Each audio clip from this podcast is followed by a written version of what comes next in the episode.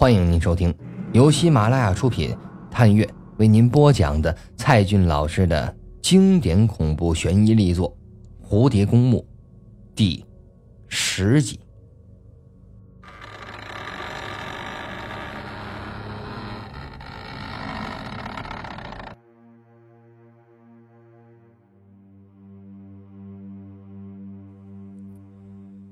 小蝶是一下子就傻了。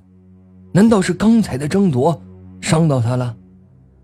这白鹿的样子越来越吓人，那眼珠子几乎要突出眼眶，嘴角已吐出白沫。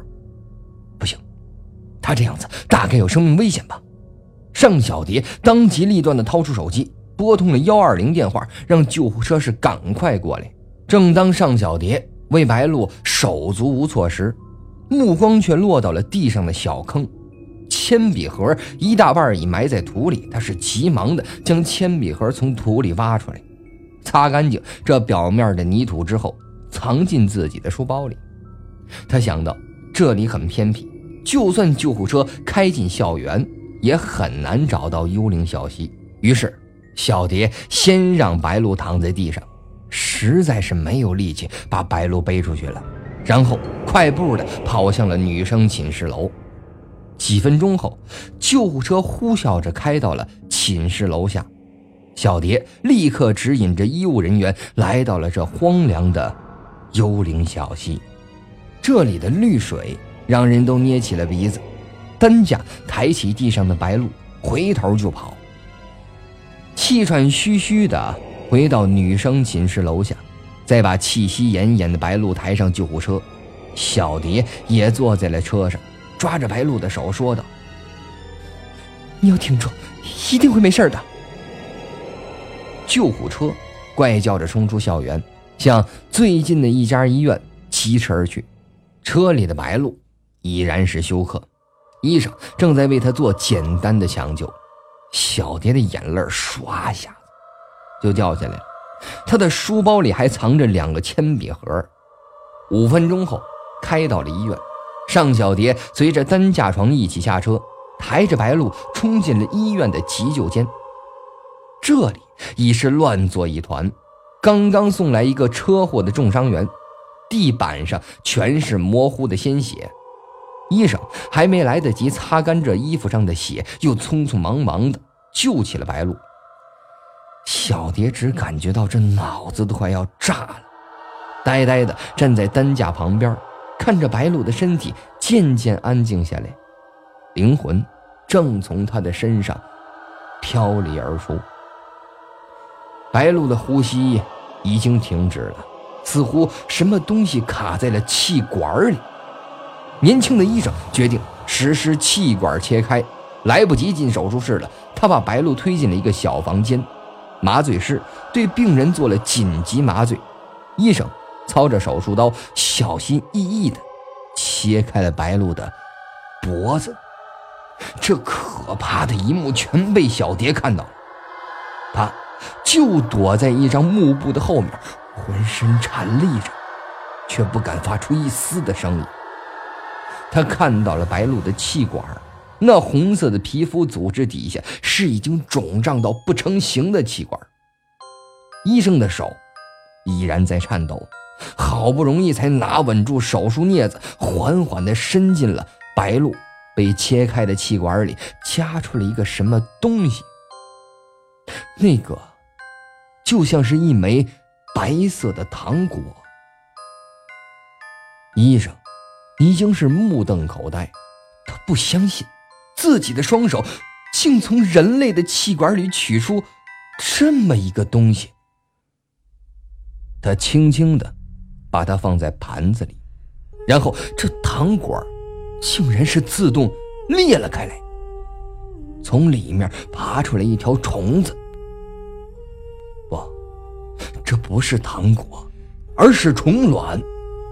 虫卵，尚小蝶也看到了这枚虫卵，就是这个东西卡住了白鹿的气管，令他无法呼吸，直至死亡。医生手里的镊子。掉在地上，从糖果里爬出来的虫子拼命地蠕动着那细长的身体，从盘子里钻了出去，很快爬到地上，不见踪影。回头再看担架床上的白露，早已是停止了呼吸和心跳，成为了一具逐渐冰冷的尸体。他死了。尚小蝶想要哭，眼泪却突然干枯。这年轻的医生惊慌失措地跑出了房间，只留下小蝶一个人站在死去的白露身边。托盘里破碎的虫卵已经渐渐变硬，尚小蝶靠近它半透明的表皮，就像是自己的眼角膜。尚小蝶回到家里，结束了这惊魂的一夜。爸爸早已等得不耐烦了，看女儿一进门就大嚷起来：“你看，这都几点了啊？这么晚才回来，你个小姑娘怎么不学好？我给你打了那么多电话。”为什么不接？他这连珠炮似的问出了许多的问题，小蝶却一句话都不回答，迅速拿了衣服走进浴室。外面还在响着爸爸的咆哮。他打开了莲蓬头，洗着自己的身体。今晚他去过幽灵小溪，还带着白露去了医院，最后又目睹了一场可怕的手术，直到。自己的室友死在了急诊室里。白露死后的十几分钟，学校的老师很快就赶到医院，简单的询问了小蝶几句话，就让她快点回家休息去。尚小蝶隐瞒了一些情况，比如他书包里藏着的铅笔盒，本该被白露埋葬的东西，他拼命地洗着自己的身体，仿佛那枚虫卵就到了自己的身上。亦或是那条虫子正爬在脚趾间，几乎都快把皮肤洗破掉，他才穿上衣服走出浴室。这时，爸爸早已骂不动了，先回房间睡觉去了。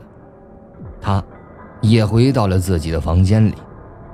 尚小蝶从包里拿出那个铅笔盒，上面还散发着幽灵小溪边泥土的气味。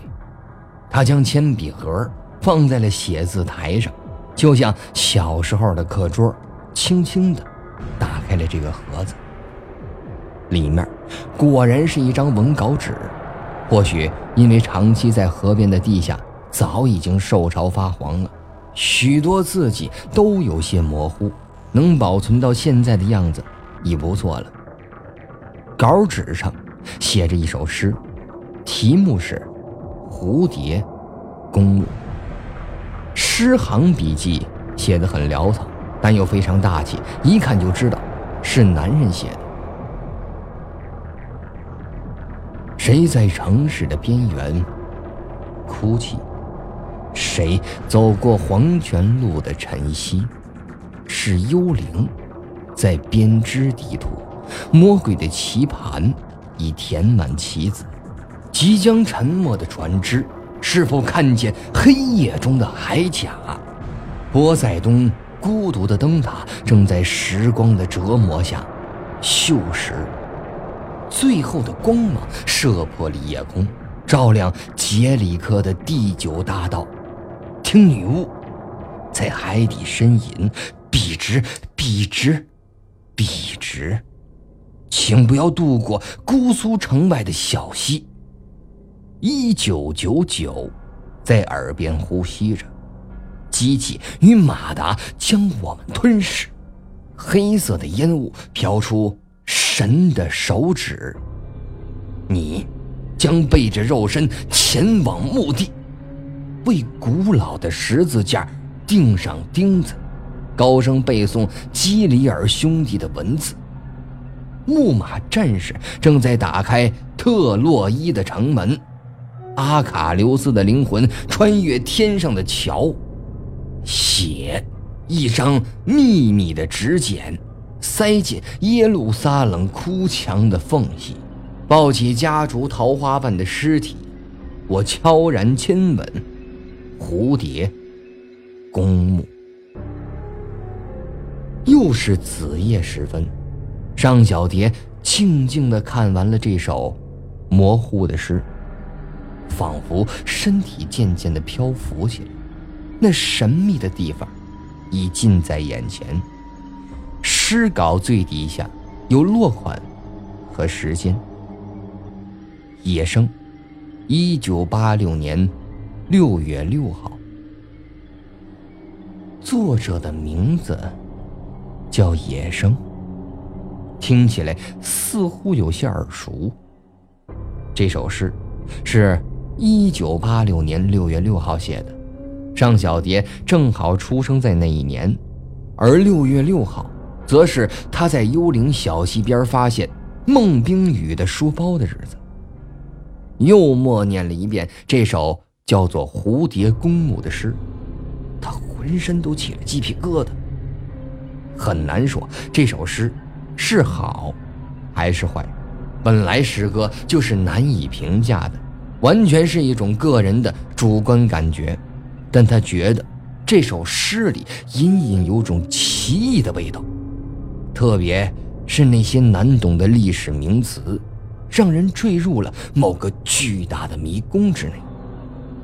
蝴蝶。公墓。忽然，一只大灰蛾飞到了台灯上。这蛾子固执地飞向光明，就算被台灯烫死，也在所不惜。于是，他怜悯地关掉了台灯，让屋子沉入黑暗。周六的上午，他梦到了白鹭，或者有可能是白霜。总之，他已分不清这两姐妹了。她们都身着飘飘的白衣，穿梭在黑夜的道路上，看到有车路过就招手拦车。尚小蝶自己开着一辆红色的 QQ，可现实中她根本不会开车，在茫茫的夜路中迷失了方向。路边出现了白鹿的脸，或者是白霜的脸，然后。QQ 停了下来，让他坐到了副驾驶的位置上。小蝶继续踩油门往前开。白鹿或者白霜则是怔怔的直视前方。终于，小蝶问道：“那个，你要去哪儿？”白鹿或者白霜回答：“蝴蝶公墓。”哦，怎么走？跟我走。白鹿的喉咙肿了起来，这里面好像卡住了什么东西。他艰难地吞咽着，高声朗诵：“谁在城市的边缘哭泣？谁走过黄泉路的晨曦？”尚小蝶猛打着方向盘，拐入了一个更加荒凉的路口。同样，也如念咒语般念念有词。是幽灵，在编织地图，魔鬼的棋盘已填满棋子。就在嘴里念叨着蝴蝶公墓诗句的同时，他迷迷糊糊的睁开了眼睛。QQ 车和黑夜的道路都已不存在，白鹿或者白霜。也化为了灰烬。他正躺在自己房间的床上，窗外依然下着绵绵的梅雨，这一切都在生锈发霉。糟糕，错过了半夜里的世界杯的开幕式。昨晚怎么睡着的？他抓着自己的头发，想不起来了。最近总是这样，记忆力越来越差。相信克林斯曼的德国队能拿下哥斯达黎加的吧？屋里嵌着一面椭圆形的镜子，镜子清楚地照着自己的胎记，就像是丑陋的疤痕长在肩膀下。这个烙印从他出生那天就已经有了。美丽的妈妈为何会给他留下这个东西？小时候每次洗澡都会拼命地去擦着。天真的要把胎记擦掉，直到把皮磨破，才明白这个印记要跟随自己一辈子。光着脚走到枝繁叶茂的阳台，外面是霏霏的银雨，再过两个月，琼花就要开了。忽然，这脚底板有些异样，低头一看，有条近七寸的大蜈蚣，血肉模糊的钉在了地上。小蝶吓了一大跳，自己居然踩死了一只蜈蚣。因为家里养花，有时也会钻出蜈蚣八角之类的，但是从来没见过这么大个头的，估计修炼成蜈蚣精了吧？听说蜈蚣被踩死后是要报仇的，那会不会变成可怕的东西找他算账呢？小蝶用纸巾擦了擦脚底板，蹲下来，叹声哀悼：“那个蜈蚣啊，蜈蚣，你别恨我。”我不是故意的，对不起了啊。说罢，他将蜈蚣的尸体埋进了花盆和爸爸一起沉默的吃完早餐。小蝶又回到自己房里，他打开了电脑，上了 S 大的网站，内部 BBS 只有本校的学生才可进入。他登入了生物系的论坛，粗看了一遍帖子标题，主要都是些专业课的内容。还有些无聊的灌水帖，他把论坛翻到了最早的一页，再倒过来一页页的往前翻，第七页就跳出来一个红色醒目的标题：“沉痛悼念何娜同学，香消玉殒。”发帖时间是二零零五年五月二十三号，车祸发生后不久。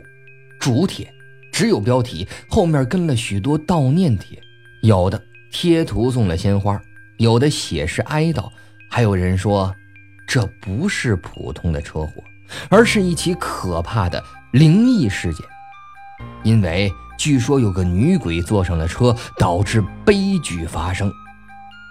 但有个帖子把矛头对准了孟冰雨，质疑他为何只是受了轻伤。而车上的其他人，非死即重伤。有人怀疑这是孟冰雨做了手脚，或者他根本就撒谎了，要掩盖某些秘密的阴谋。尚小蝶又往前翻了一页，看到了这样一则帖子的标题：“有谁知道孟冰雨在哪里？”又一个帖子是：“紧急呼叫孟冰雨，请你尽快回学校。”这样类似的帖子有好几个，大致都是说孟冰雨失踪了。同学们最近一次看到她是在二零零五年六月十号，之前几天她的神情就不对，经常说一些莫名其妙的话。有人说他的失踪和车祸有关，是何娜的灵魂把他带走了。也有人。干脆举出电影《死神来了》，说孟冰雨早该死在车祸里，就算是侥幸逃过了一劫，也躲不过最终的厄运。那些帖子越说越悬，直到今年寒假，依然有人提起孟冰雨的失踪。